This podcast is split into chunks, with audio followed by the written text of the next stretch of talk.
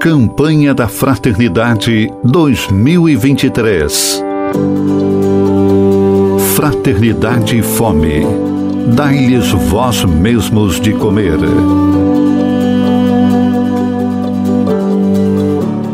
O muito que se tem feito no combate à fome.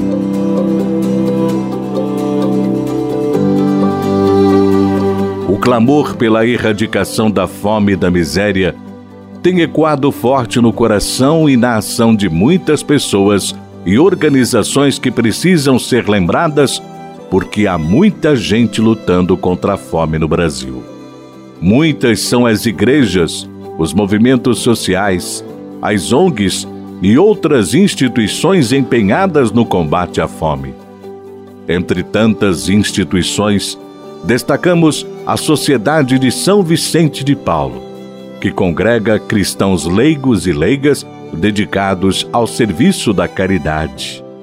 A Caritas Brasileira, que atuando em rede, tem uma ação solidária que busca atuar sempre de forma articulada com os grupos comunitários, pastorais sociais, organizações da sociedade civil e movimentos populares na luta pela construção e implementação de políticas públicas voltadas para a garantia dos direitos de todas as pessoas.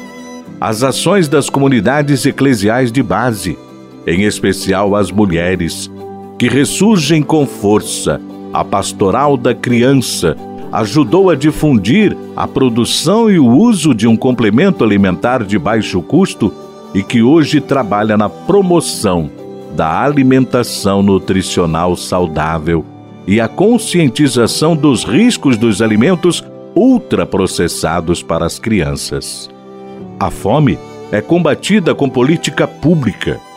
Essa premissa deve colaborar para a reunião de diversas iniciativas que renderam tantos resultados para o Brasil.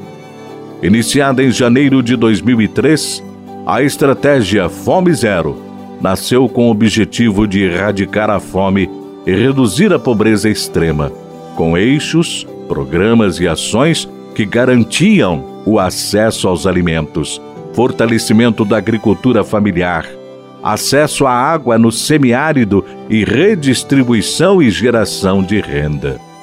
Todas as iniciativas devem se somar para que o Brasil deixe o mais rápido possível o mapa da fome, pois este é um pecado que brada aos céus. Oh, bom mestre, a vós recorremos, ajudai-nos a fome vencer.